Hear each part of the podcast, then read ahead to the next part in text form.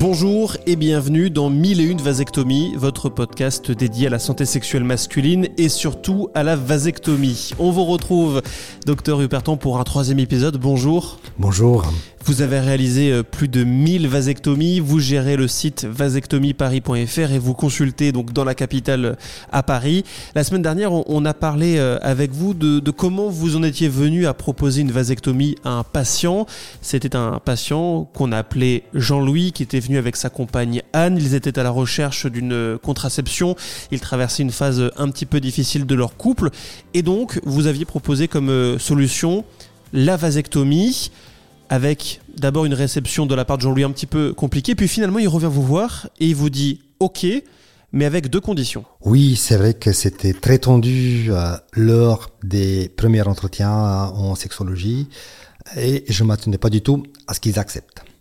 Et lorsqu'ils reviennent, c'est lui qui prend la parole il me dit Docteur, merci, on a discuté et votre idée elle est bonne. On part pour la vasectomie, mais à deux conditions. Déjà, j'étais très étonné. Et ensuite, j'écoute.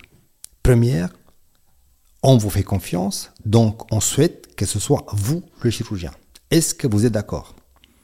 En tant que chirurgien, je ne peux pas répondre non. Je dis ok, c'est parti. Mais quelle est la deuxième condition? J'en lui rajoute.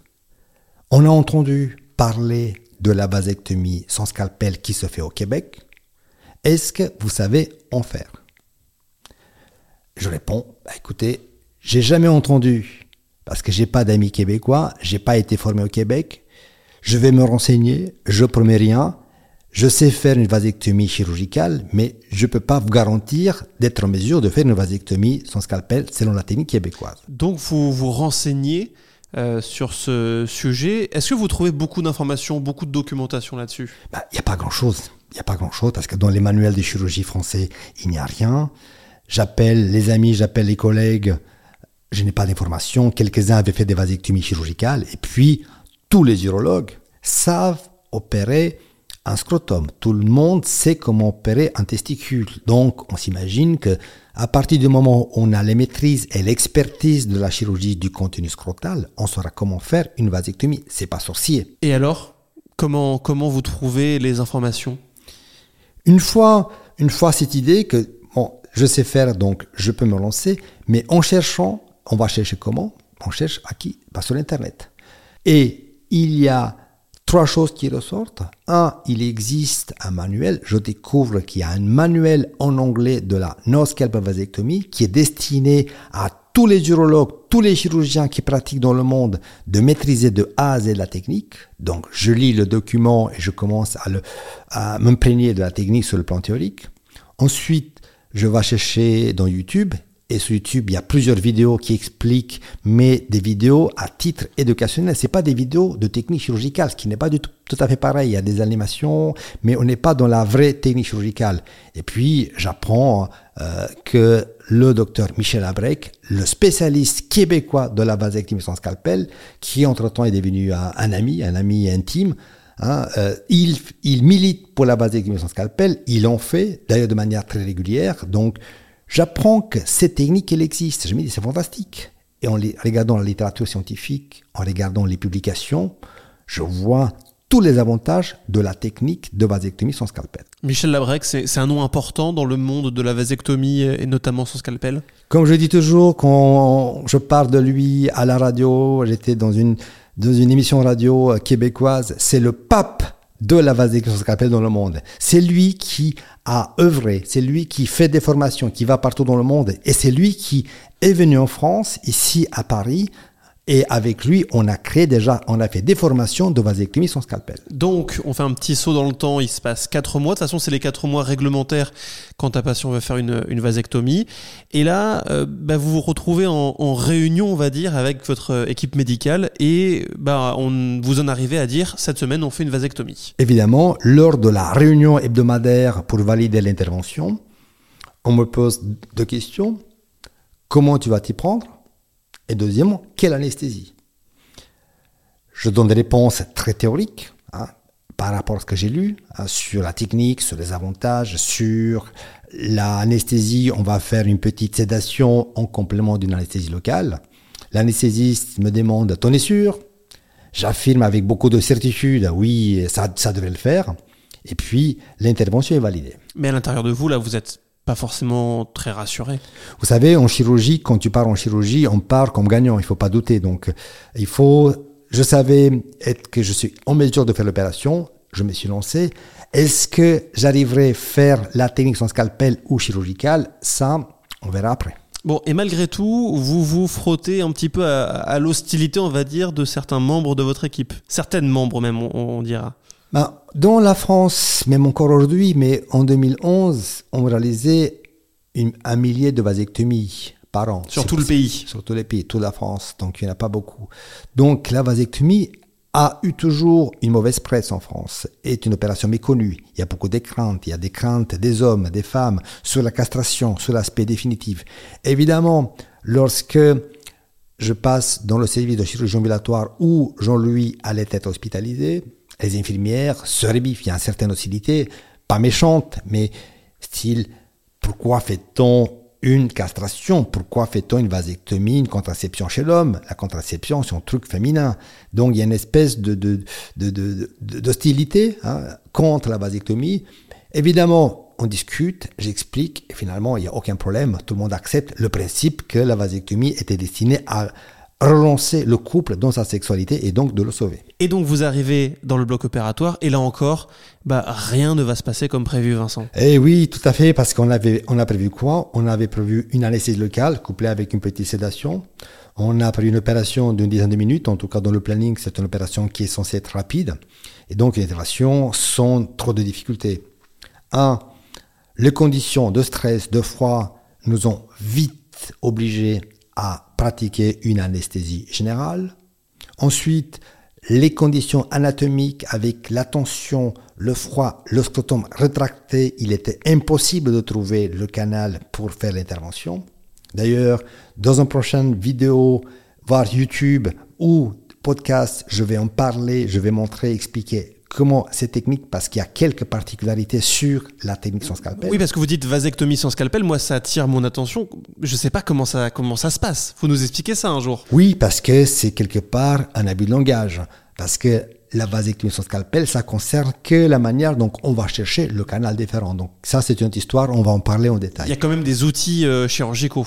Il y a des outils, il y a la technique. Justement, il y a un, la maîtrise de l'acte, c'est qu'il y a une technique manuelle pour identifier le canal, c'est la technique de trois doigts et que ces techniques, elles ne s'improvisent pas. Tu peux regarder un millier de vidéos, tu peux t'entraîner sur des modèles euh, en plastique, des modèles anatomiques de, formation. Rien ne remplace le bloc opératoire avec des scrotums plus larges, plus petits, avec un canal facilement plus difficile à identifier, etc. Donc c'est quelque chose qui s'apprend au bloc opératoire. Donc, il est impossible de trouver le canal donc je suis obligé de passer en chirurgie. Donc on passe en chirurgie ouverte.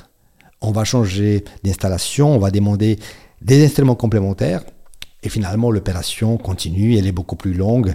Évidemment, c'est pas 20 minutes. Au bout d'une heure, l'anesthésiste arrive et me regarde. Alors, hypertent, cette vasectomie de 20 minutes, t'en as pour longtemps encore? Ça duré une heure et demie. Et vous avez fini par y arriver quand même. Oui, parce que une fois dans la chirurgie, encore une fois, j'ai dit, tous les urologues savent comment opérer un scrotum. On sait comment chercher le canal, mais c'est une chirurgie délicate qui prend beaucoup plus de temps par la dissection, par la voie ouverte. Il faut trouver le canal sans abîmer, sans se faire saigner. C'est pour ça que ça prend plus de temps. Et je crois que ça a été plus compliqué euh, d'un côté que de l'autre. Oui, c'est les conditions anatomiques ne sont pas tout à fait symétriques. Donc, du côté droit, c'était facile, mais du côté gauche, il y avait pas mal de veines, il y avait une varicocèle, donc l'opération a été plus longue. Il y avait un petit saignement, rien de très méchant, parce que finalement, malgré tout, l'opération s'est bien terminée et les opératoire était pas celle d'une vasectomie sans scalpel, comme aujourd'hui, elle sont celles d'une vasectomie, d'une chirurgie scrotale, à savoir quelques douleurs, un, un arrêt de travail, donc quelques soins d'infirmier, mais malgré tout, ça s'est bien passé dans l'ensemble. Bon, vous sortez de là au bout d'une heure et demie. Comment ça se passe le débrief avec euh, bah, le reste de l'équipe médicale? Vous ne devez pas en mener bien large, parce que vous avez promis une opération de 10 minutes. Ça dure euh, quasiment une heure, une heure et demie ou deux heures. Oui, mais c'est la chirurgie, tout le monde accepte. On, on, toutes les prévisions avant l'intervention, parfois, ne sont pas respectées parce que les conditions anatomiques ne sont pas là. Il y a des variations anatomiques qu'on n'a pas prévues, il y a des obstacles. Euh, c'est les aléas de la chirurgie. Donc, ce qui compte, c'est que l'opération, ça s'est bien passé, que le cahier de charge d'une intervention classique a été respecté en totalité. Bon, et quels apprentissages vous, tirez finalement de cette toute première euh, opération, euh, cette toute première vasectomie Ce que je tiens, un numéro un, que la vasectomie sans scalpel, il faut se dédier. Il faut donner beaucoup de temps pour lire, pour étudier et puis pour opérer. Il faut pratiquer, il faut exercer. Et c'est pas ni sur YouTube, ni les manuels, ni sur les écrans. Et pour l'instant, on n'est pas en 3D, hein, on n'est pas en réalité augmentée pour apprendre la vasectomie. Ça, ça s'apprend en réel au bloc opératoire. Donc il faut faire beaucoup, faut plein d'opérations, il faut se former. Deuxièmement, tout aussi important, c'est un plateau technique. Le plateau commence avec le personnel et ça continue avec des instruments adaptés qu'on ne trouvait pas à l'époque. Aujourd'hui, on les trouve, mais jusqu'à récemment, il fallait les acheter à l'étranger, en Suisse, en Allemagne, etc. Et bien sûr, si on compare la vasectomie chirurgicale avec une vasectomie sans scalpel, la différence, elle est énorme. On passe d'une opération qui est rapide, qui se fait en 10 minutes, anesthésie locale, avec des suites opératoires simples, les, douleurs il existe mais sont minimes, euh, tout est gérable, on récupère rapidement. Et de l'autre côté on a une vraie chirurgie avec un risque d'hématome, risque d'infection, risque de désunion, de l'état de cicatrisation. Donc on a quand même deux chirurgies qui sont très différentes l'une par rapport à l'autre. Tenez, je vous ai pas demandé de nouvelles de, Jean-Louis. Comment ça s'est passé pour lui après l'opération? Est-ce que les, problèmes pour lesquels il était venu avec sa compagne Anne ont été résolus? Malgré l'opération qui était plus longue, les suites ont été relativement simples. Il a très rapidement récupéré une vie normale, une activité normale. Et puis, après la vasectomie, il faut attendre un délai de trois mois pour vérifier l'efficacité par un spermogramme, vérifier qu'il n'y a plus aucun spermatozoïde, ce qui était le cas.